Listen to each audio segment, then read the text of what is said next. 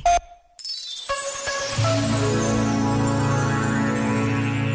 Escreveu o padre jesuíta José Maria Brito. A religião é muitas vezes identificada com a dimensão institucional da fé, com normas e preceitos. Há uma parte de verdade nesta identificação, mas se ficarmos por aí, algo de fundamental nos escapa.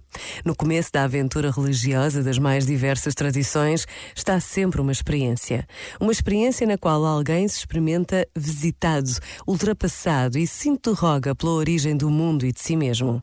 Daqui pode nascer o espanto a gratidão e uma consciência mais clara da finitude diante de uma imensidão que nos precede e se percebe sem fim. Este momento está disponível em podcast no site e na app da RGF.